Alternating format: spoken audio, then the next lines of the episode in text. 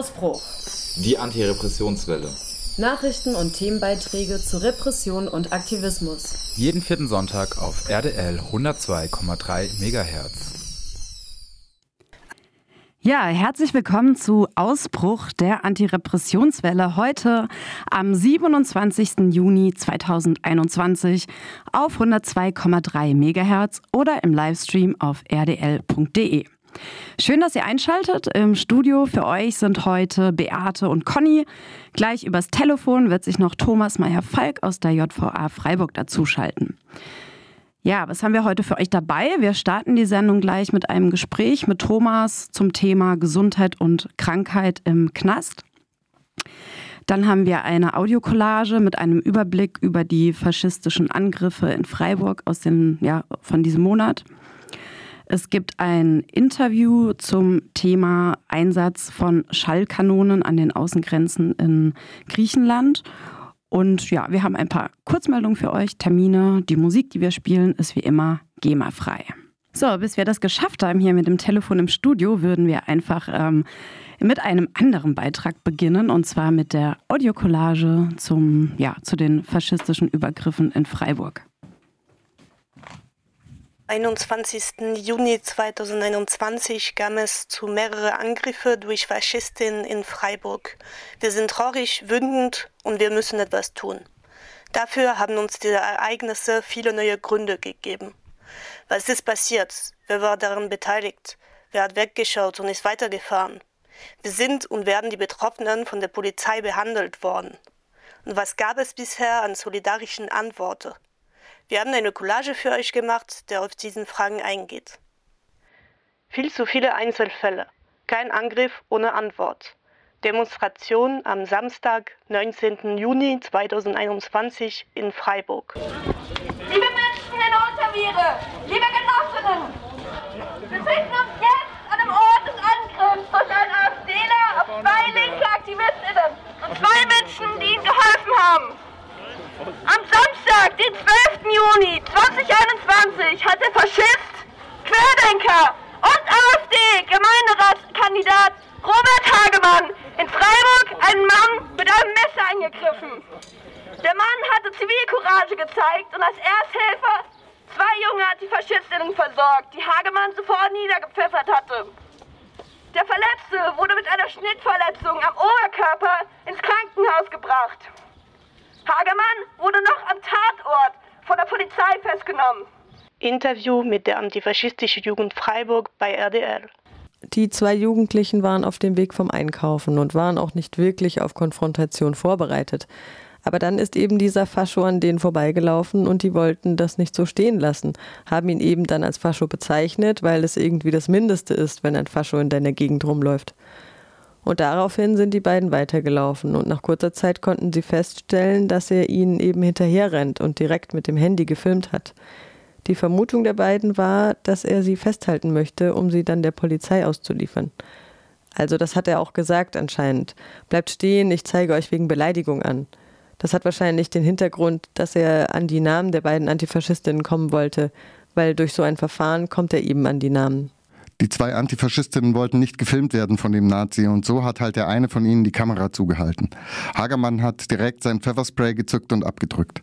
Die zwei konnten zwar erst ausweichen und auf die Nachfrage, warum er sie pfeffert, war seine Antwort ein weiterer Schuss mit dem Pfefferspray, diesmal direkt ins Gesicht der einen Person, der anderen Person auf den Hinterkopf.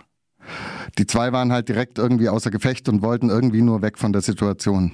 Dann kam halt dieser unbeteiligte Passant dazu, der den Antifaschistinnen geholfen hat, hat sie mit Wasser versorgt, die Augen ausgespült.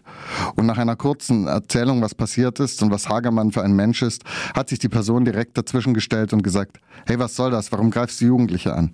Der war ganz solidarisch mit den Antifas und diese sind daraufhin weggekommen.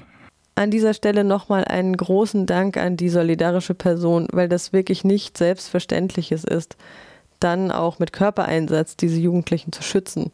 Großen Dank an die Person und gute Genesungswünsche. Was ist dann mit dem Mann passiert, der sich schützend vor die Jugendlichen in den Weg gestellt hat? Da ist so ein bisschen eine Lücke in der Erzählung, weil die zwei Jugendlichen dann weggerannt sind. Also auch, weil die eine Person wirklich nichts mehr gesehen hat, weil sie das Pfefferspray mitten in die Augen bekommen hat. Und ab da sind es dann Erzählungen von anderen Leuten. Wir wissen aber zum Beispiel von einer Zeugin, dass es ein Wortgefecht zwischen denen gab, wo halt eben der Unbeteiligte gefragt hat, warum er denn hier Jugendliche angreifen würde, was es soll. Und irgendwie kam dann durch die Nachbarschaft so der Ruf, hey, pack das Messer weg, was tatsächlich von mehreren Zeuginnen gehört worden ist. Und dann kam es anscheinend zu dem Angriff. Relativ schnell war dann auch schon die Polizei da, welche wahrscheinlich schon im Vorhinein von Hagermann gerufen worden ist. Und auch ein Krankenwagen kam sehr schnell. Hagermann wurde mitgenommen und der Angegriffene kam ins Krankenhaus. Kurz nach seiner Festnahme wurde er übrigens auch freigelassen und die Polizei veröffentlichte in ihrer ersten Pressebericht lediglich seine Sicht, dass er sich angeblich verteidigt habe, obwohl alle bisherigen Zeugenberichten ihn als Angreifer klar kennzeichneten. Gab es schon eine antifaschistische Reaktion zu dem Messerangriff? Also als erstes und auch als ersten wichtigen Schritt gab es ja das Kommuniqué von der autonomen Antifa Freiburg, welches auch in Zusammenarbeit mit den zwei Betroffenen geschrieben wurde. Und andererseits gab es direkt am darauffolgenden Tag ein Outing des Faschisten Hagermann in der Nachbarschaft durch Flyer, wo das Kommuniqué in den Briefkästen in dem Viertel verteilt wurde, damit die Leute wissen, wer bei ihnen in der Nachbarschaft wohnt. Nachdem Menschen in der Nachbarschaft rumgefragt haben, ob sie vielleicht noch was zu dem Fall wissen, kam auch häufig die Antwort, dass sie nichts wissen. Aber sie haben das Kommuniqué gelesen. Sie haben den Zettel erhalten und freuen sich voll darüber, dass da irgendwie Aufklärung gibt. Und haben sich auch gefreut, dass da eben Leute nachfragen. Und haben denen noch viel Glück gewünscht. Also in der Nachbarschaft ist auf jeden Fall auch ein starker Support gegenüber den Betroffenen. Sowohl dem mit dem Messer verletzten Mann als auch mit den Antifaschistinnen. Und über Freiburg hinaus? Es gab Soli-Bilder aus Frankfurt, aus Lübeck, aus Pinneberg. Auf Twitter war das total am Trenden. Das Kommuniqué wurde von vielen Antifa-Seiten geteilt. Es ist auf jeden Fall schön, so viel Solidarität zu erfahren und auch Berichte zu lesen von Zeitschriften, die es jetzt nicht ganz so schlecht darstellen und eben nicht die PM der Polizei bzw. der Nazis übernehmen. Das war auf jeden Fall schön und das hat, das haben die zwei Antifas auch berichtet, sie nochmal bestärkt. Und sowas hilft, wenn man die ganze Zeit nur so eine Frustration erlebt. Am Samstag, den 12. Juni, hat um 18 Uhr eine rassistische Hetzjagd in Freiburg stattgefunden. Ein 35-jähriger Letter wurde am Ende von ein Dutzend Männern über mindestens eine halbe Stunde massiv rassistisch beleidigt, mit dem Tod bedroht, körperlich attackiert und durch die Straßen gejagt. Interview auf Radio Dreikland mit den Betroffenen der rassistischen Hetzjagd. Bei der roten Ampel standen fünf Männer vor mich. Sie waren ein bisschen betrunken ich habe ein schlechtes Gefühl gehabt.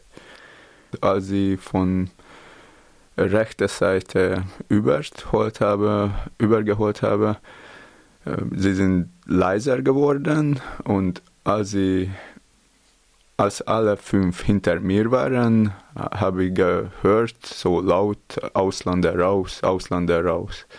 Und es hat gedauert, bis ich es verstanden habe, dass es für mich wurde gesagt, weil niemand anders war in der Umgebung. Ich habe umrund geguckt vielleicht und dann habe ich, wenn, wenn es klar war, dass es für mich wurde, ich habe zurückgedreht, habe gefragt, ich bin, oder ich habe gesagt, ja, ich bin Ausländer, wohin soll ich gehen?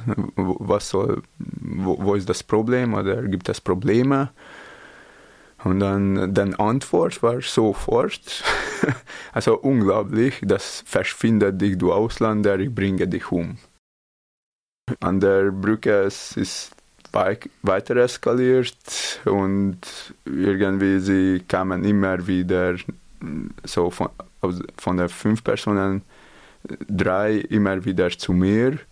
So, nee, und ich musste mich zurückkehren, mich von ihnen entfernen. Aber ich wollte einfach nicht weglaufen oder einfach nach Heim gehen, als nichts passiert würde.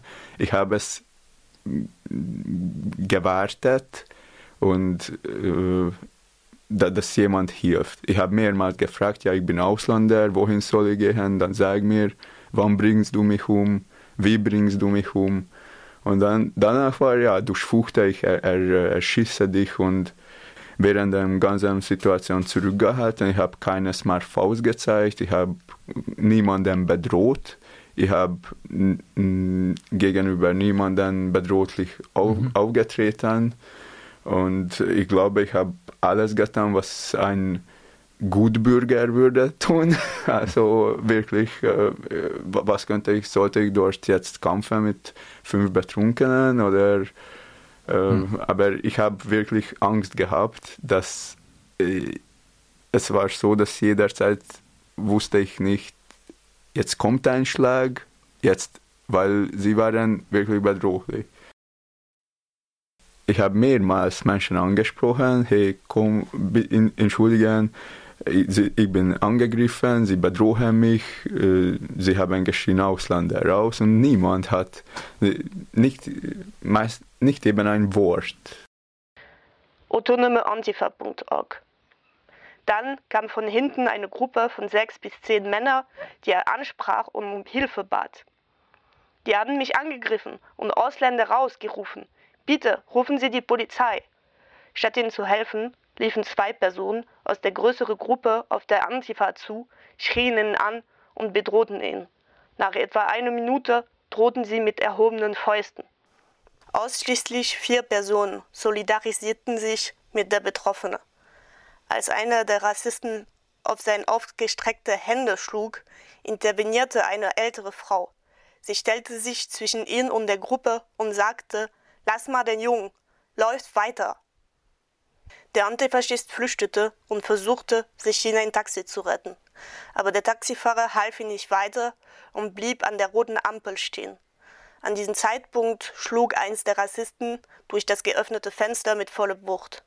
Der Betroffene könnte der Schlag ausweichen und stieg daraufhin aus dem Taxi. Drei junge Männer, die zuvor aus dem Taxi auch ausgestiegen waren, hielten dann der Rassisten zurück. Als der Antifaschist weiterlief, war der Chef der Gruppe, also der Haupttäter, hinter ihm her und bedrohte ihn weiter.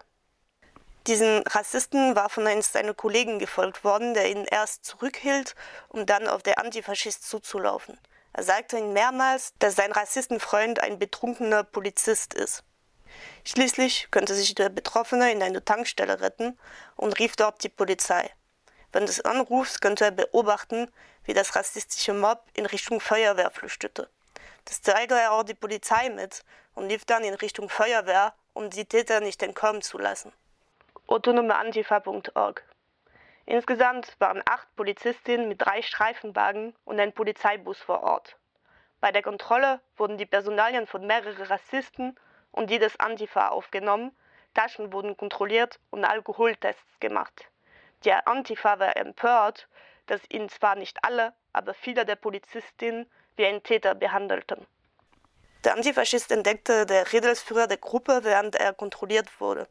Dieser versteckte sich in einem nahegelegenen Schrebergarten aber seine Hinweise darauf wurden von den Polizistinnen einfach ignoriert und er musste selbst erst dorthin rennen, damit sie überhaupt etwas machen. Und äh, dann habe ich, okay, das kann nicht sein, dass ich äh, von einem Mann bedroht werde.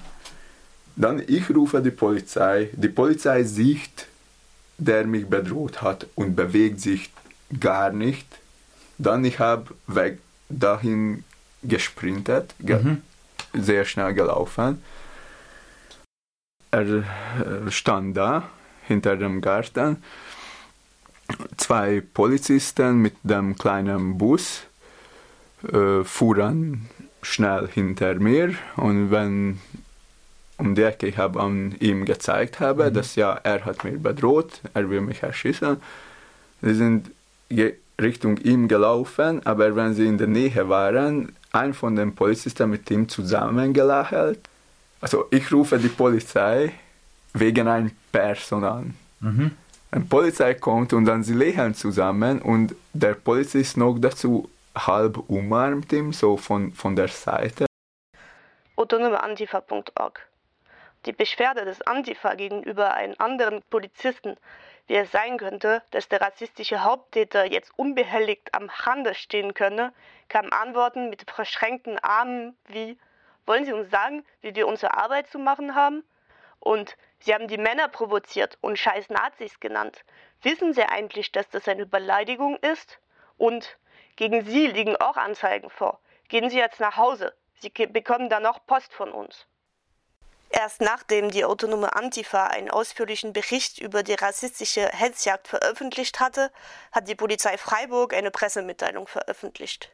Sie gab zwar zu, dass der Haupttäter ein Polizist ist, verschwieg jedoch den rassistischen Hintergründe der Hetzjagd und spielte das, was geschehen war, vollkommen herunter. Als Reaktion auf zahlreiche Medienberichte veröffentlichte die Polizei Freiburg zwei weitere Pressemitteilungen, wo sie Täter und Opfer umkehrte und den rassistischen Hintergrund der Tat auf unverschämte Art herunterspielte. Viel zu viele Einzelfälle, kein Angriff ohne Antwort. Demonstration am Samstag, 19. Juni 2021 in Freiburg. Es ist mal wieder erschreckend und inakzeptabel, wie lax und unbekümmert die Polizei Freiburg mit solchen brutalen Angriffen umzugehen. Wir scheuen nicht davor zu sagen, dass die immer wieder auffallende politisch rechte Positionierung der Polizei eine entscheidende Rolle spielt. Wir dürfen eben nicht den Fehler machen, uns auf den Staat zu verlassen, wenn es darum geht, Angriffe von Rechtsradikalen abzuwehren.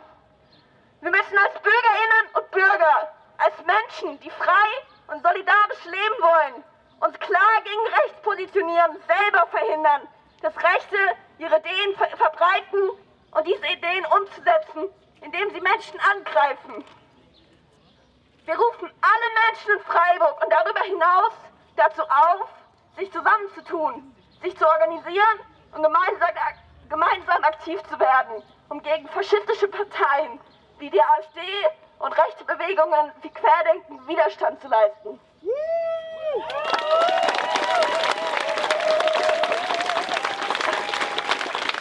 Letzten Samstag hat sich gezeigt, letzten Samstag hat sich gezeigt, was passiert, wenn wir das nicht tun.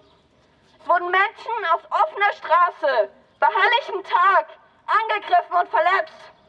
Denn das sind die Taten, die auf die Hetzreden der AfD und der Querdenkenversammlungen folgen. Wir lassen uns niemals unterkriegen. Wir kämpfen immer weiter für eine solidarische und selbstbestimmte Gesellschaft. Wir sind hier und wir bleiben hier, bis Freiburg nazifrei ist. Alerta! Alerta! Antifaschista! Alerta! Alerta! Antifaschista!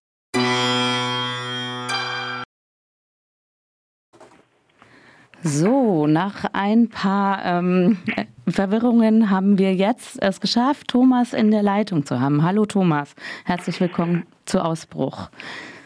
Mhm. Hallo Beate, hallo Conny. Schönen guten Abend auch an alle Hörerinnen und Hörer. Ja, wir haben heute angekündigt auch, dass wir mit dir sprechen wollten über äh, Gesundheit und Krankheit im Knast. Aber erstmal wollte ich dich fragen, ob du Aktuelles zu berichten hast aus dem letzten Monat in der JVA.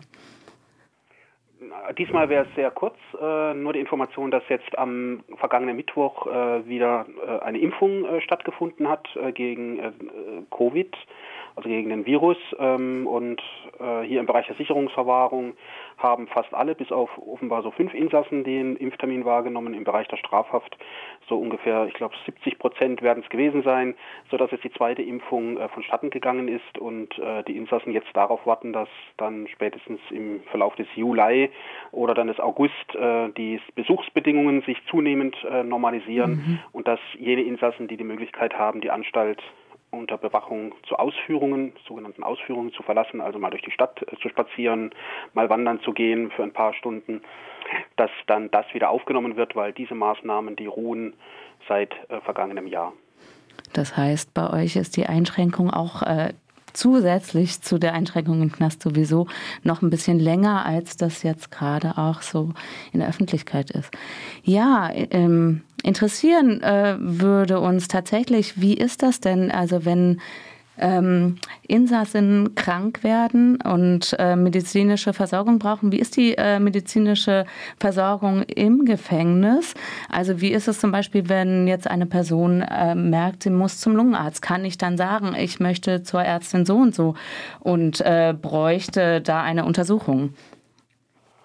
Also die äh, Rechtslage, so die Theorie, die schöne Theorie äh, geht dahin, dass Insassen und Insassinnen äh, den gesetzlichen Krankenversicherten gleichgestellt sind. Das heißt, sie haben Anspruch auf die notwendige, ausreichende und zweckmäßige medizinische Versorgung unter Beachtung des Wirtschaftlichkeitsgrundsatzes. Das lautet, so lautet der entsprechende Paragraph und der ist im Sozialgesetzbuch für gesetzlich Versicherte äh, eigentlich wortgleich formuliert.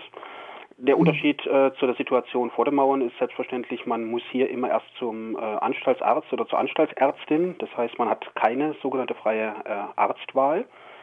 Und mhm. ähm, der ist praktisch der Gatekeeper und äh, oder Gatekeeperin und äh, von diesem Menschen hängt alles ab. Wenn man jetzt zum Lungenfacharzt möchte oder Fachärztin, dann wird der Anstaltsarzt äh, das halt eben genau prüfen, weil das Land äh, bezahlt ja dann letztlich äh, den äh, Facharztbesuch, weil äh, in der Regel sind in den Haftanstalten Allgemeinmedizinerinnen und Allgemeinmediziner, manchmal noch äh, Menschen mit einer Facharztausbildung zur inneren Medizin tätig. Aber solche Facharzttermine laufen ausschließlich nach Genehmigung des Anstaltsarztes oder der Anstaltsärztin und man hat halt eben auch nicht die Möglichkeit, äh, wenn der sich querstellt, eine Zweitmeinung einzuholen. Es gibt die theoretisch die Möglichkeit, gegen die, gegen die Ablehnung zu klagen, aber wie gesagt, der Anstaltsarzt oder die Anstaltsärztin entscheidet. Ja, was unter Umständen ja auch langwierig sein könnte, wenn es jetzt ak akut wäre. Ne? Und ähm, wenn dann tatsächlich das genehmigt wäre oder äh, eine Überweisung zu dem Facharzt äh, passiert wäre und der eine Empfehlung gibt für zum Beispiel eine Therapie oder ein, ja, eine Behandlung, ähm, könntest du die dann einfach äh, bekommen? Ähm, wie läuft das? Also es könnte ja auch äh, Maßnahmen betreffen, die außer Hauses passieren. Oder hat da dann die Anstaltsärztin oder der Anstaltsarzt dann nochmal das letzte Wort zu sagen, nee, das geht aber nicht, oder? Genau, ihr habt schon voll die Richtung vorgezeichnet. Ähm, der Anstaltsarzt oder die Anstaltsärztin entscheidet letztinstanzlich. Abgesehen natürlich von den Fällen, wo dann Insassen dann doch mal vor Gericht gehen. Aber die Gerichte ähm, lassen da den jeweiligen Gefängnisärztinnen und Ärzten einen ganz weiten Ermessensspielraum. Die, äh, der richtige, die richtige Vokabel war Empfehlung. Das heißt, äh, alle sogenannten medizinischen Verordnungen, Medikamente, die äh, Fachärztinnen und Fachärzte für notwendig erachten, sonstige therapeutische Maßnahmen, sind letztlich für den Anstaltsarzt oder Anstaltsärztin ausschließlich sogenannte Empfehlungen. Ähm, er oder sie wird sich äh, es natürlich gut überlegen müssen, äh, entsprechenden Empfehlungen nicht zu folgen, weil äh, es gibt natürlich immer noch die Möglichkeit, dass er sich dann oder sie sich strafbar macht wegen Körperverletzung im Amt durch Unterlassen, wenn bestimmte medizinisch von Fachärzten für notwendig erachtete Maßnahmen dann nicht äh, stattfinden. Es gibt in diesem Paragraphen, den ich vorhin zitiert habe, aus dem Justizvollzugsgesetzbuch auch noch äh, eine Einschränkung, dass nämlich notwendige medizinische Leistungen nur dann zu erbringen seien, soweit die Belange des Vollzuges dem nicht entgegenstehen. Und das sind dann insbesondere natürlich äh, Fragen der Sicherheit und Ordnung. Aber hier aus der JVA Freiburg kann ich aus eigenem äh, Anschauung, jetzt was die Insassen hier betrifft, äh, berichten, dass ähm, in der Regel Facharztüberweisungen halbwegs äh, problemlos laufen. Dann ist es hier direkt neben der JVA ja das St. Josefs Krankenhaus. Dann haben wir hier in Freiburg das Glück, in einer Universitätsstadt zu leben mit einem Universitätsklinikum. Das heißt, da werden dann Menschen, wenn sie einen Schlaganfall haben, Herzinfarkt haben, oder wir hatten jetzt hier einen Insassen, da hatten wir in der letzten Sendung drüber gesprochen, der ist an Krebs gestorben, der liegt dann hier auch in der Klinik, hat äh, wie ein normaler Patient äh, in Freiheit auch seine Chemotherapie erhalten. Natürlich dann immer unter Bewachung, das heißt, da spaziert natürlich kein mhm. Insasse hier über die Straße und schaut dann mal beim Facharzt vorbei oder bei der Fachärztin, sondern das läuft dann unter äh, kontrollierten Bedingungen. Aber Behandlungen sind in der Regel halt eben dann ähm, bis auf solche Ausnahmen wie eine Chemotherapie oder beim akuten Herzinfarkt oder akuten Schlaganfall hier äh, in der JVA Freiburg anschließend fortzusetzen, was hier medizinisch dann nicht leistbar wäre. Dafür würden dann Insassen ähm, so wie bei diesem Krebspatienten, der ist dann in seiner letzten Phase seines Lebens ähm, nach Asberg verlegt worden, Hohen Asberg bei Stammheim. Dort ist ein Gefängniskrankenhaus mhm. und ähm, da werden dann Maßnahmen, die halt im normalen Regelvollzug nicht umsetzbar sind, dann halt eben dort durchgeführt. Ja, das haben wir uns auch gefragt, ne, ob es so Gefängniskrankenhäuser gibt oder so. Es ist spannend, mal auf jeden Fall zu hören, wie das so läuft. Ähm, genau, wir haben uns auch gefragt, wie ist es denn mit so Sachen, die eher präventiv, ähm, genau, also so Vorsorgeuntersuchungen oder irgendwelche gesundheitspräventive Maßnahmen, die genau Menschen, die nicht im Gefängnis sind, ja in Anspruch nehmen können? Wie ist es da hinter den Mauern? Das ist natürlich ein großes Problem, weil wir haben ähm, bei der Gefangenenschaft haben wir es mit Menschen zu tun aus dem Proletariat, wenn man den Begriff mal verwenden möchte, oder Subproletariat. Das heißt, die qua ihres äh, sozialen Statuses äh, einen schlechteren Allgemeinzustand haben als äh, die Durchschnittsbevölkerung und da wären oder sind solche Vorsorgemaßnahmen ähm, essentiell. Ähm, auf äh, die Maßnahmen, auf die auch die gesetzlichen Versicherten äh, draußen Anspruch haben, ähm, haben auch die Insassen und Insassinnen Rechtsanspruch. Das heißt äh, Vorsorgeuntersuchungen, Brustkrebs, äh, Prostatakrebs und was es alles so an Sachen gibt, äh, wenn man die entsprechende Altersgrenze äh, erfüllt oder sonstige Bedingungen, die auch Kassenpatientinnen und Patienten zu erfüllen haben, dann werden die eigentlich auch im Regelfall im Strafvollzug oder im Justizvollzug bewilligt. Was Sie uns auch noch gefragt haben, ist, ich weiß nicht, wir hatten ja in der letzten Sendung das Beispiel von Andreas Krebs, der schwer erkrankt ist in einem Gefängnis in Italien und dem quasi palliativmedizinische Versorgung, so wie er sie bräuchte, verwehrt wird. Hast du da Erfahrungen oder genau irgendwie was mitbekommen aus der JVA Freiburg, wie es da in dem, in dem Feld aussieht? Also persönliche Erfahrungen habe ich äh, da konkret nicht gemacht, weil ähm, also hier sind natürlich auch schon Insassen gestorben, aber die wurden ja dann eben tot gefunden. Äh, hier werden allerdings jetzt im Bereich der Sicherungsverwahrung durchaus äh, Menschen verwahrt. Also wir hatten einen, da kann ich mich noch gut dran erinnern, der hatte einen Schlaganfall und war äh, sehr immobil, war auch sprachlich kaum zu verstehen und da dauerte es dann auch mehrere Jahre, bis er dann doch mal entlassen wurde. Das heißt, ähm, palliativmedizinisches Behandlung kann im geschlossenen Vollzug, im Bereich hier der Sicherungsverwahrung Strafhaft oder Untersuchungshaft äh, organisatorisch gar nicht äh, gewährleistet werden. Dazu sind auch gar nicht äh, genügend äh, Bedienstete vor Ort. Mhm. In solchen Fällen würde dann entweder die Verlegung äh, auf den Hohen Asberg verfolgen, äh, erfolgen. Dort würde dann halt eben gestorben werden im Vollzugskrankenhaus. Und in ganz seltenen Ausnahmefällen also ich kannte einen guten, ein guter Bekannter von mir aus der JVA Freiburg, äh, aus der JVA Bruchsal, Entschuldigung. Der ist dann äh, auch schwer krebserkrankt und der durfte dann die letzten Wochen in einem Hospiz äh, verbringen.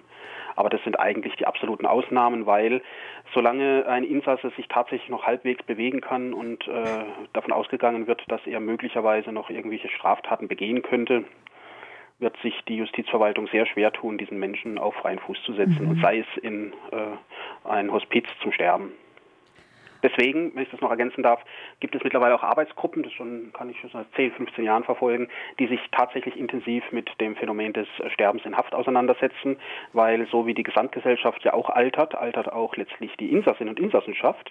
Das heißt, wir haben immer mehr Menschen jenseits der 50, jenseits der 60, jenseits der 70, jenseits der 80 und damit äh, stellt sich das Problem des Sterbens in Haft äh, mindestens so drängend wie vor den Mauern. Und es wird eher darauf gesetzt, ein sogenanntes in Anführungsstrichen menschenwürdiges Sterben in Haft zu ermöglichen, als äh, dann entsprechend äh, die Menschen äh, auf freien Fuß zu setzen und ihnen ein Sterben außerhalb von Mauern zu ermöglichen. Ja.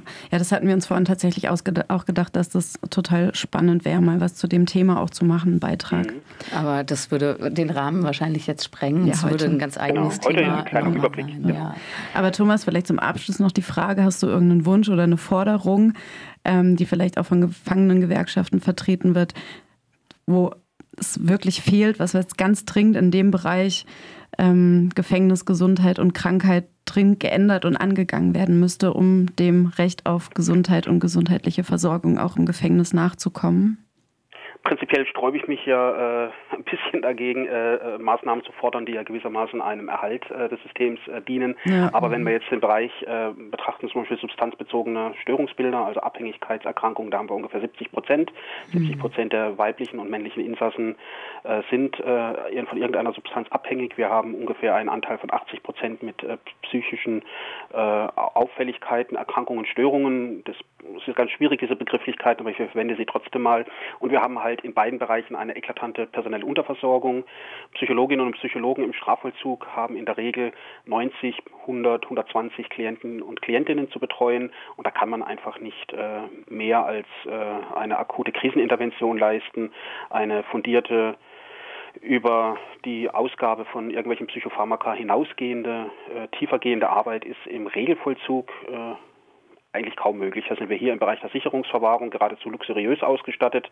Hier kommt auf einen Psychologen oder Psychologin kommen maximal 16 Insassen und das ist im Strafvollzug äh, das, äh, ja, das fünffache bis achtfache an Insassen. Und da wäre es dringend äh, erforderlich, dass äh, eben da personell aufgestockt wird, um eine adäquate Behandlung äh, zu ermöglichen und damit dann in der Folge eben auch äh, zum Beispiel Suizide. Aber das wäre vielleicht auch mal ein Thema mhm. für eine weitere Sendung.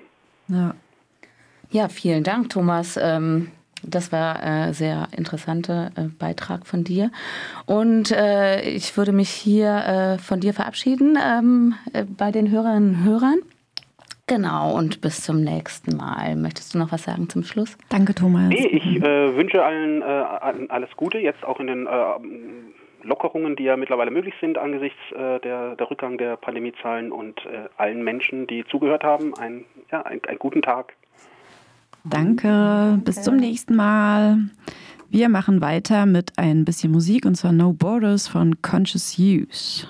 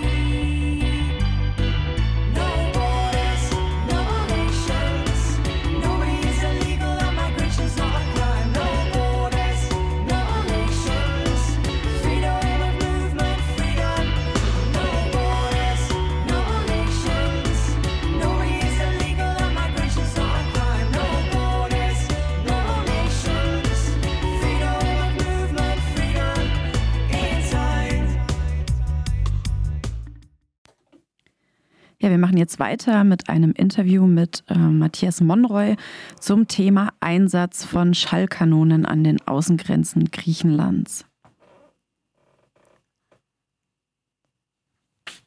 Land laut Associated Press.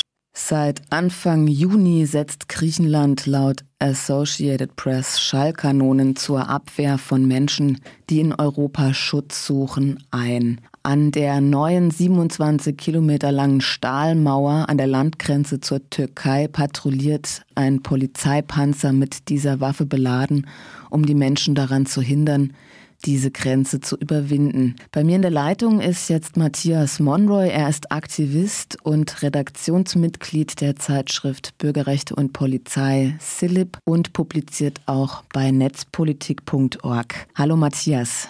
Hallo. Du hast schon kurz nach Bekanntwerden dieser neuen Grenzperversität, nenne ich es mal, dazu einen Beitrag bei netzpolitik.org veröffentlicht. Was ist das denn genau für eine Waffe, die da zum Einsatz kommt? Ja, nennt sich äh, auf Englisch Long Range Acoustic Device, LRAD, und ist eigentlich bekannt so ein bisschen aus dem Bereich der Aufstandsbekämpfung.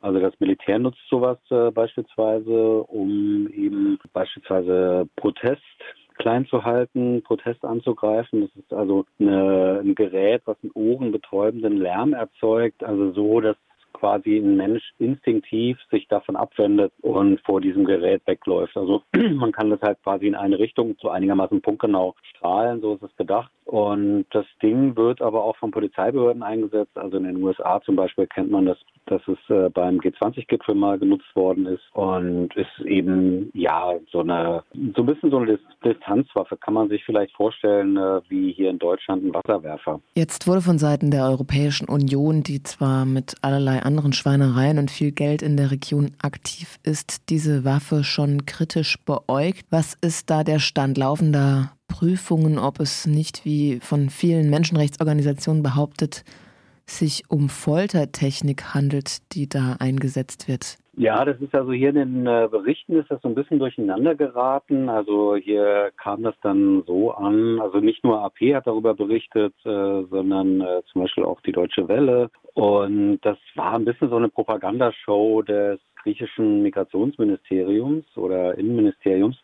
Also man setzt natürlich auf Abschreckung und hat äh, wirklich Journalisten so embedded-mäßig mitfahren lassen. Die durften dann tolle Bilder schießen von dieser martialisch äh, aussehenden Waffe. Die hätte man auch auf einen LKW tun können oder auf einen, auf einen Pritschenwagen. Man hat es aber auf einen Polizeipanzer montiert, weil das natürlich dann auch nochmal einen ganz anderen Eindruck äh, der Abschreckung vermittelt. Und es ist aber ein griechisches Gerät. Nun ist ja Griechenland quasi nicht unabhängig, sondern erstens mal in der Europäischen Union und dann ist es einer der Staaten, wo eben viele Menschen auf ihrer Fluchtroute entlangkommen. Also ist, Griechenland ist sozusagen die Pforte der sogenannten östlichen Migrationsroute, die natürlich auch von Frontex, sage ich mal, bewacht wird. Und als das dann hier so bekannt wurde, wurde dann auch die Europäische Union dafür gescholten. Und dann haben die halt gesagt, naja, sorry, wir haben damit überhaupt nichts zu tun. Wir finden das auch sehr problematisch, solche Waffen äh, dort an den Grenzen einzusetzen. Aber äh, das ist total zynisch gewesen, weil wenn man sich mal erinnert, so vor einem guten Jahr, also im März äh, 2020, als Erdogan Geflüchtete missbraucht hatte, so ein bisschen zum Sturm auf die P Europäische Union, quasi in Bussen herangekarrt hat, äh, um Druck auszuüben auf die Europäische Union. Dann gab es sofort einen Frontex-Einsatz, übrigens auch mit solchen Polizeipanzern aus Österreich. Ähm, wo dann äh, von der Leyen über die Grenze geflogen ist, also die ehemalige deutsche Verteidigungsministerin und jetzige Kommissionspräsidentin und gesagt hat, Griechenland ist der europäische Schutzschild. Und da ging es ganz klar natürlich um Migration. Ähm, also die EU ist da schon sehr doppelzüngig, indem man auf der einen Seite eben Griechenland für solche martialische Aufrüstung kritisiert, auf der anderen Seite Griechenland aber lobt und auch unterstützt in ganz vielen anderen Bereichen bei der Aufrüstung der Grenzen. Der neue Stahlzaun ist wahrscheinlich europäisch finanziert, so wie auch die Drohneneinsätze, die da jetzt laufen und ihre Testphasen haben. Willst du dazu noch ein bisschen was erzählen?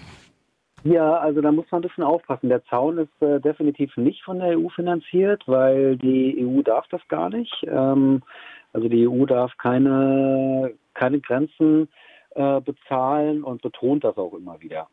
Ähm, aber hintenrum kriegen die Länder natürlich Unterstützung. Also wenn die Länder jetzt beispielsweise Gelder erhalten im Bereich äh, ähm, des Asylsystems, dann verbirgt sich, also zur Verbesserung des Asylsystems, dann verbirgt sich dahinter ganz oft zum Beispiel die Errichtung von, äh, von Abschiebelagern zum Beispiel. Ähm, oder der Betrieb von Abschiebelagern. Und dann spart, dann hat Griechenland in dem Fall äh, halt Geld übrig, um sich so einen Zaun zu bauen. Jetzt mal ganz vereinfacht gesagt. Und so unterstützt die Europäische Union Griechenland natürlich, aber jetzt nicht speziell für den Zaun. Ähm, was aber ganz interessant ist, ist, dass Griechenland wird offensichtlich als so eine Art Entwicklungsland im Bereich der Migrationsabwehr betrachtet, weil da gibt es ganz viele, du hast es schon gesagt, so Bereiche, Projekte im Bereich der Sicherheitsforschung. Also die äh, EU gibt viele Milliarden aus für Forschung und ein großer Teil davon ist für die Sicherheitsforschung. Und da wird alles Mögliche ausprobiert. Also ähm, ja, und da ist Griechenland vergleichsweise viel stärker vertreten als zum Beispiel Italien, Italien oder Spanien, die ja auch auf solchen großen Migrationsrouten liegen. Also Italien auf der zentralen Mittelmeerroute als Ort, wo viele Menschen ankommen äh, auf ihrer Flucht und Spanien die also ähm, über die westliche sogenannte westliche Migrationsroute. Ja, und die Projekte, die da in Griechenland dann ausprobiert werden, das sind ganz oft sind das Rüstungskonzerne, die also so ein bisschen auch wie dieses Long Range Acoustic Device, ne, was so fürs Militär mal entwickelt wurde, und jetzt Einzug hält ähm, äh, bei der Polizei oder Grenzpolizei. Viele Projekte in Griechenland forschen an der Nutzung von Drohnen, aber nicht nur Drohnen, wie wir sie kennen, also ähm, so Quadrocopter oder so Drohnen, wie sie auch die Bundeswehr benutzt, sondern auch neuere Systeme, so hochfliegende Quasi-Satelliten, also die in der Stratosphäre fliegen, also über der ähm, zivilen Luftfahrt beispielsweise, so Ballons, die entweder festgemacht sind am Boden und in ein Kilometer Höhe fliegen,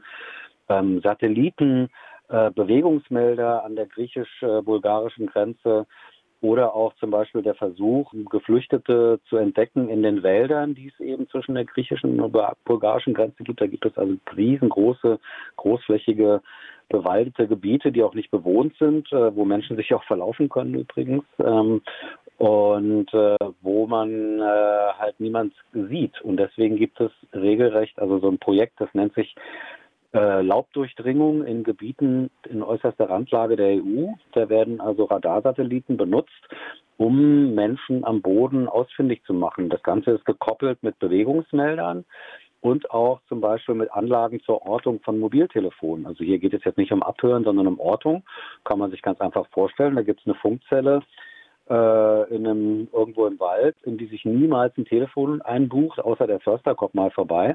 Und wenn dann aber doch ein Telefon dort festgestellt wird, dann liegt der Verdacht nahe, dass es Geflüchtete sind. Also so diese ganzen Anlagen werden quasi so zusammengeschaltet in so einem System der Systeme. Das ist relativ äh, pervers eigentlich. Äh, so, also wie so ein, so ein Technikwahn, ähm, der sich dahinter verbirgt, so mit äh, zum technischer Überlegenheit, äh, die eben aus dem Militärischen kommt, jetzt äh, Migrantinnen und Migranten fangen zu wollen. Das läuft alles unter dem Schirm von Frontex oder wer ist da? Nee, eigentlich gar nicht. Das ist die, das ist die EU-Kommission, die sowas finanziert. Also diese komplette Sicherheitsforschung äh, ist unter der Ägide der EU-Kommission. Ähm, die vergibt die Gelder, die entscheidet auch äh, mit über die Vergabe, aber Frontex profitiert davon. Also Frontex ähm, ist dann sozusagen äh, in manchen dieser Projekte als Berater äh, zum Beispiel dabei oder als äh, potenzieller Adressat von irgendwelchen Ergebnissen. Die Projekte sind eigentlich viel mehr dafür da, die nationalen Behörden zu unterstützen. Also diese Projekte, da forscht dann nicht nur, das ist nicht nur ein Projekt, wo dann griechische Beteiligte dabei sind, sondern es sind dann zum Beispiel, sage ich jetzt mal, äh, Griechenland, Rumänien, Bulgarien, das sind dann Polizeibehörden, das sind äh, Firmen, das sind Rüstungsunternehmen, ähm, so ein paar Institute sind dann auch dabei, manchmal auch eine Universität. Die forschen halt zusammen und jetzt vereinfacht gesagt, man zeigt sich gegenseitig, was es so gibt auf dem Markt und versucht das zu verbessern und versucht das anzupassen auf die Grenzen, äh, die es dort gibt. Also so ein anderes EU-Projekt, wo zum Beispiel eine deutsche Firma dabei ist, ähm, die versuchen in Griechenland verschiedene Drohnensysteme zusammenzuschalten. Also fliegende Drohnen, außerdem Landdrohnen, also so kleine Drohnenpanzerchen, außerdem Unterwasserdrohnen und Überwasserdrohnen ähm, die also alle zusammen Geflüchtete aufspüren sollen. Also wenn zum Beispiel eine Flugdrohne äh, ein Boot mit Geflüchteten sieht, dann kann eben die Unterwasserdrohne losgeschickt werden. Und das sind jetzt erstmal nur sogenannte Demonstratorprojekte. Da wird erstmal nur gezeigt, die Technik würde funktionieren. Ob die dann und wo die dann eingesetzt wird und mit welchen Systemen, das ist dann erstmal unklar. Das kann sich dann zum Beispiel so ein Land wie Griechenland entscheiden und kann sagen, ach ja, das hat sich ja ganz, als ganz praktisch erwiesen. Ähm, das machen wir, aber zum Beispiel nur mit äh, Flugdrohnen und Unterwasserdrohnen, weil diese Landdrohnen brauchen wir nicht oder sowas. Ne? Also ich will damit nur sagen, äh, nicht immer ist es so, dass die Projekte, die beforscht werden, auch umgesetzt werden, aber es verbirgt sich dahinter eben trotzdem, wie ich halt gesagt habe, so eine krasse Militarisierung und so ein Technikwahn eigentlich äh, zur äh, ja, Aufrüstung der EU-Außengrenzen.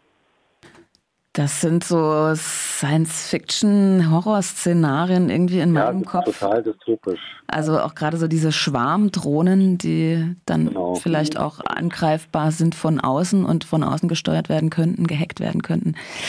Wow. Ähm, ist das alles irgendwie menschenrechtlich oder überhaupt äh, rechtlich gedeckt? Sowas wie Persönlichkeitsrechte und so weiter. Wird da drauf irgendwie Rücksicht genommen oder? Na, da kommen wir wieder zurück zu der, zum Eingang jetzt äh, unseres Gesprächs, also mit diesen Schallkanonen, ne? also wo dann die EU sagt, das ist aber krass und das dürft ihr nicht machen und so. Und gleichzeitig finanziert die EU aber solche Forschungsprojekte. Und bei diesen Forschungsprojekten ist es halt ein bisschen so wie damals mit der Atombombe. Da sagen die halt, naja, wir forschen ja nur. Ob das eingesetzt wird, äh, damit haben wir ja nichts zu tun. Deswegen ähm, kann man diese Forschungsprojekte auch schwer kritisieren dafür, dass sie eben äh, Menschen als Feinde betrachten äh, beispielsweise und damit auf eine Weise auch entmenschlichen, weil man forscht ja nur. Und das sind ja, also auch wenn dann zum Beispiel mal Personendaten verarbeitet werden in solchen Projekten, also in diesem Falle wären das jetzt vielleicht Gesichter oder sowas, ne, beispielsweise, ähm, dann sind das immer nur Tests. Also dann werden die auch nicht gespeichert und äh, äh also so wird sich dann rausgeredet. Gleichzeitig, ja, ja. gleichzeitig werden die aber oftmals auch in realen Missionen ausprobiert. Also ähm, klar, wenn man jetzt einfach nur funktionieren will, ob so ein Drohnenpanzer mit einem äh, mit einer U-Boot-Drohne zusammengeschaltet werden kann oder nicht, dann kann man das auch auf den Malediven machen. Das muss man jetzt nicht in Griechenland machen oder im Schwimmbad oder so beispielsweise. Ne? Aber trotzdem, es gibt viele andere Projekte, die tatsächlich in realen Frontex-Missionen äh, auch ausprobiert werden, aber trotzdem zieht man sich dann immer wieder zurück, naja, es ist ja erstmal nur eine Forschung. Ja, ähm, können wir irgendwas dagegen tun? Vielleicht so als abschließende Frage. Naja, nö. Also was will man dagegen tun? Es ist halt äh, der ständige Struggle gegen so Organisationen wie Frontex, die halt versuchen, das alles noch zu perfektionieren oder sich früher oder später selber so eine Technik anzuschaffen. Frontex baut ja gerade so eine kleine Drohnenflotte auf, die also eine kleine Drohnenflotte großer Drohnen, muss man sagen. Äh, also die erste ist jetzt im zentralen Mittelmeer stationiert, nachdem es auch diverse Forschungs- und Testprojekte gegeben hat, so seit 2018 sind sie jetzt stationiert und ja, Frontex abschaffen. Ähm, und äh, natürlich auch äh, sehr kritisch beäugen, was die Mitgliedstaaten machen. Also auch ohne Frontex ähm, ist die griechische Küstenwache und die äh, griechische Grenzpolizei äh, sehr übel am Start. Was, also wir kennen ja alle diese ganzen, diese Berichte über Pushbacks, sowohl an den Landgrenzen in Griechenland als auch an den Seegrenzen. Das muss man im Auge behalten und dagegen ankämpfen. Kurz gemeldet. Bike Kitchen retten, bildet Ketten. Die Gartenstraße 19 ist ein seit elf Jahren besetztes Haus in Freiburgs Stadtmitte und akut räumungsbedroht. Davon hatten den Besetzerinnen am 17. Mai erfahren, als ein Abrissunternehmer inklusive Architekt versucht hatte, sich Zutritt zum Haus zu verschaffen und dadurch die Haustür beschädigte. Das war das Erste, was die G19 vom geplanten Abriss hörte. Als Antwort darauf an den Freiburg Kundgebung, Demo und Mahnwachen. Die Räumung droht weiter, achtet auf Ankündigung. Reclaim the Streets. Letztes Wochenende war in Freiburg was los. Am Samstag, den 19. Juni 2021, demonstrierten zuerst um die 350 Antifaschistinnen als Antwort auf den faschistischen Angriffe des 12. Junis. Am gleichen Abend, also in die Nacht auf den 20. Juni, nahmen sich mehrere tausend Menschen Freiburgs Straßen. Auf die Escholsstraße feierten 600 Linke, die dort errichtete Barrikaden blieben bis in den frühen Morgenstunden errichtet. Auf dem Platz der alten Synagoge feierten 1500 Personen, die im Verlauf des Abends mit krassen Polizeigewalt konfrontiert wurden. Am 20. Juni, also Sonntagnachmittag, demonstrierten um die 800 Menschen gegen die Schließung des Spätis in Freiburg-Stüllinger der linken Kollektiv musste diese Woche trotzdem schließen und die Wutbürgerbewegung für Friedhofsruhe in der Innenstadt weichen. Anwohnerin raus. Autonome Zone in Berlin. Am 16. Juni 2021 wurde in der Riga Straße in Berlin eine autonome Zone errichtet. Mit Barrikaden an beiden Enden und mit vielen Leuten als Unterstützerin wurde versucht, die geplante Brandschutzbegehung der Riga 94 zu verhindern und die Errichtung der roten Zone zuvorzukommen, die von der Polizei vorgesehen war, um diesen durchzuführen. Die Riga 94 ließ der Brandschutz-Sachverständige die Nachricht zukommen, dass er den Brandschutz in unserem Haus ohne Gefahr für seine Gesundheit begutachten und problemlos rein und rauskommen kann. Selbstverständlich ohne nur Einbullen, so wie wir es schon im Januar 2021 erklärt haben. Freiräume verteidigen. Politische Rachejustiz. Unbekannte Person 1, Ella, sitzt seit November wegen der Protest im Dani in Untersuchungshaft und wurde nun zu zwei Jahre und drei Monate Haft verurteilt. Vorgeworfen wird ihr gefährliche Körperverletzung und tätlichen Angriff, weil sie sich laut Gericht auf einen Baum in 15 Meter Höhe gegen das Herabziehen an ihren Beinen durch gewaltbereiten Bullen gewehrt haben soll. Durch die Baumbesetzung wollte sie gegen die gewaltsame Räumung und Rodung des Waldes für den Bau der Autobahn 49 protestieren. Ella sitzt in die Justizvollzugsanstalt Frankfurt und freut sich über Briefe. Mehr Infos über freezemall.blackblocks.org. Ähm, ja, zum Abschluss haben wir noch ein paar Terminhinweise für euch. Und zwar am 27. Juli findet eine antifaschistische Demonstration statt unter dem Slogan Kein Angriff ohne Antwort. Und zwar, genau, 24. Juli um 14 Uhr am Rathaus im Stühlinger. Genau, ansonsten als Terminhinweis für euch nochmal, ähm, wenn ihr irgendwie Stress mit Polizei, Staatsanwaltschaft, sonstigen Repressionsbehörden habt, geht zur EA-Sprechstunde, also zum Ermittlungsausschuss. Da ist die Sprechstunde jeden Montag um 19 Uhr in der KTS. Und ihr könnt euch auch an die Rote Hilfe wenden. Da ist ähm, Sprechstunde jeden ersten Donnerstag im Monat um 18.30 Uhr im Litz in der Glümerstraße und jeden dritten Donnerstag um 20.30 Uhr im Büro für grenzenlose Solidarität im Greta-Gelände. Genau, ja, damit wären wir jetzt beim Abschluss unserer heutigen Sendung. Schön, dass ihr eingeschaltet habt. Wir hören uns dann wieder am 25. Juli um 21 Uhr. Wenn ihr wollt, schreibt uns gerne eine E-Mail mit Ideen, Kritik, Wünschen, Grüßen, was auch immer an ausbruch.rdl.de. Ja, wir freuen uns, wenn ihr einschaltet äh, das nächste Mal. Und für immer ist verantwortlich der Staat und seine Repressionsbehörden für diese Sendung. Genau, und hier waren Beate und Conny. Und, und, lasst euch nicht erwischen. Genau, und passt auf euch und aufeinander auf. Zum Abschluss noch ein bisschen Musik von Arbeitstitel Tortenschlacht und dann einen schönen Abend allerseits. Faschos in den Parlamenten vom Bundestag bis zum Gemeinderat vergeht kein Tag ohne Skandal. Du gewöhnst dich an die Wortwahl, alles wird irgendwann normal. Rassistisches Gelaber auf jedem dritten YouTube-Kanal. Dieses Jahr wieder zigtausend ertrunken, niemand zuckt bei der Zahl. Du gewöhnst dich an den Horror, alles wird irgendwann normal.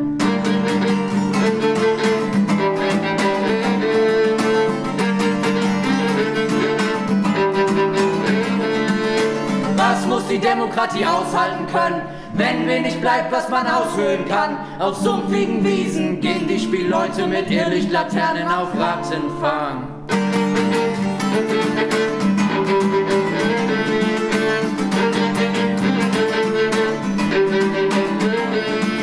Klein bürgerlich biegen die Rechten das bürgerliche Recht zum eigenen Besten spielen die Opfer in weißen Westen, geschneidert aus tiefbraunen Uniformresten.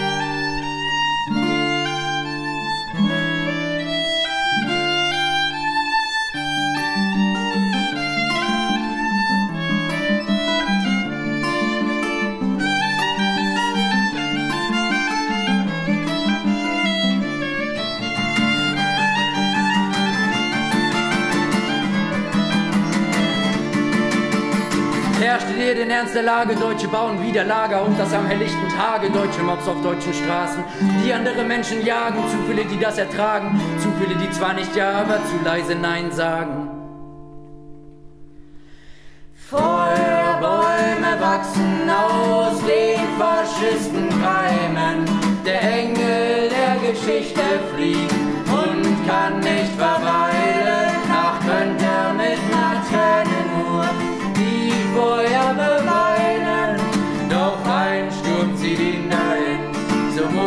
er weiter treiben. Was ist das für eine bittere Pille, die nach falschem Zucker schmeckt? Zu kaufen in jedem Kiosk und an jedem Straßeneck. Zu Risiken und Nebenwirkungen lesen Sie die Beilage. Eine Liste mit Namen von Menschen, die wegen Menschenhass umkamen. Entweder Abdurrahim, Süleyman und Habil. Mehmet Ismail, Theodorus und Ali.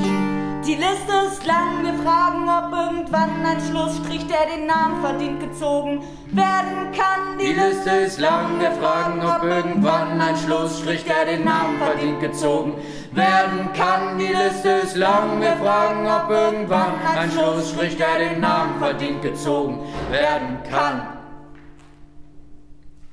Stacheldraht an Innen- und Außengrenzen, Blut klebt an Schreibtischtäterhänden. Nichts gewusst von Morden und Bränden. Von Uri und Aberdeen Knastveränden.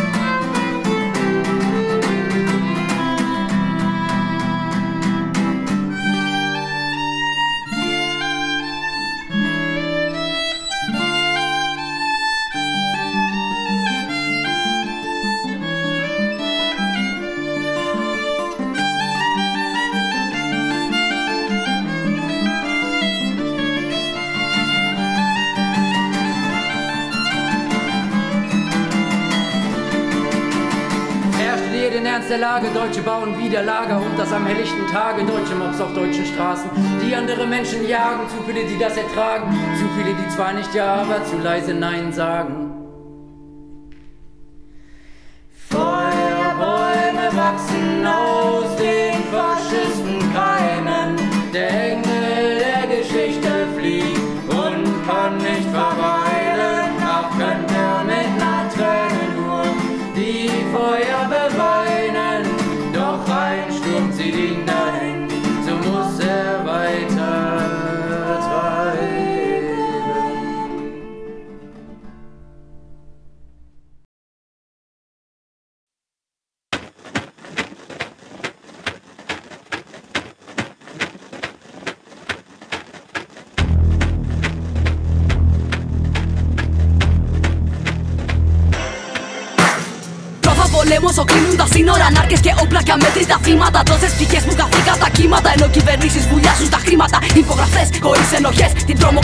Τρομοκρατία ψάξε βρε στι αρχές. Μιλιταρισμό και φανατισμός. Και ο αφανισμός θα σου μοιάζει θεσμός.